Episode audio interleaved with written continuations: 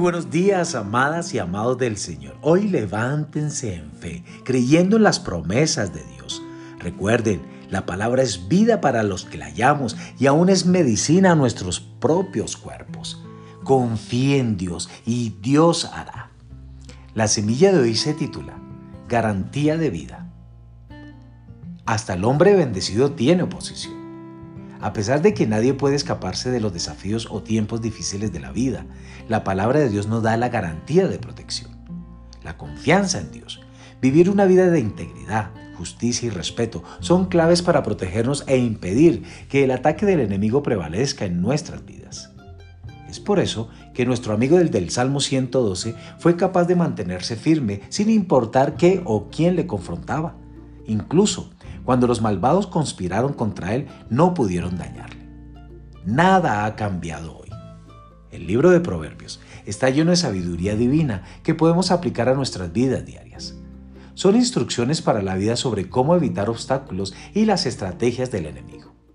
Cuando la sabiduría entra en tu corazón y te deleitas con el conocimiento, la dirección te protegerá y la inteligencia cuidará de ti te librará del camino malo y de los que dicen cosas perversas contra ti. Eso está en Proverbios capítulo 2, verso 10 al 12. Habrán armas que se forjarán contra ti y vendrán ataques, pero no le des una invitación. Satanás buscará cualquier oportunidad o permiso para lanzar un ataque en contra tuya.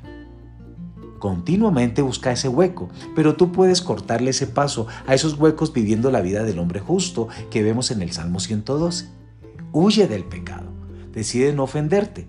Sé rápido para perdonar y continúa utilizando la sabiduría en las decisiones cotidianas de tu vida. Confiar en Dios y vivir para Él no es garantía de vivir sin problemas, pero significa que cuando estos vienen puede tener la confianza de que Dios te librará. Decide hoy no retroceder cuando las dificultades vengan. No des al enemigo esa ventaja, Resistid al diablo y él huirá de vosotros. Esto lo dice Santiago capítulo 4, verso 7. Mantente anclado en la palabra de Dios. Quédate en la iglesia y ten la seguridad de que las buenas promesas de Dios son para tu vida. Vamos a hacer esta oración y repite. Cuando los problemas vengan, confiaré en ti, Señor. Creo que tu palabra dice que no prevalecerá ningún arma que se forje contra mí. Y declaro esto ahora en el nombre de Jesús. Amén. Amadas, amados, recuerde que la garantía de vida está en la palabra de Dios y en Jesucristo. Dios les bendiga en esta mañana.